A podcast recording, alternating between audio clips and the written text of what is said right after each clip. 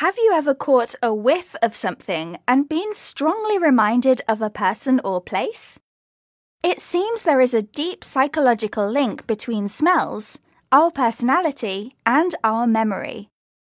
Some research even suggests that smells can influence our cognition. So, why do smells take us back? Roja Dove, a perfumer, told the BBC that when we are born, the olfactory bulb, which is the area in our brain that processes smell, is empty. Therefore, our responses to smell are learnt and very personal to the individual.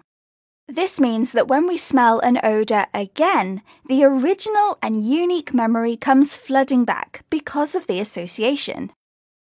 Our awareness of smells is primarily unconscious, according to Andreas Keller from the Department of Philosophy at City University of New York. This means we are not actively aware of them unless they are extremely strong. But low level smells are still picked up because the scent receptors in our brain are so powerful that we unconsciously register them. In fact, Various studies have found the olfactory bulb sends more neurons to more areas of our brain than our hearing or vision.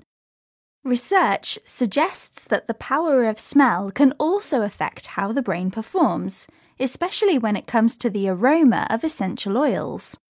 Mark Moss, from the Department of Psychology at Northumbria University, found that sage and peppermint show general positive effects on cognition, while the smell of rosemary can enhance our memory. He also investigated lavender, which he says tends to impair memory and slow down reaction time. But research by others have shown it to be useful in reducing pre treatment anxiety in dental and medical situations. So don't take your nose for granted. It really is powerful.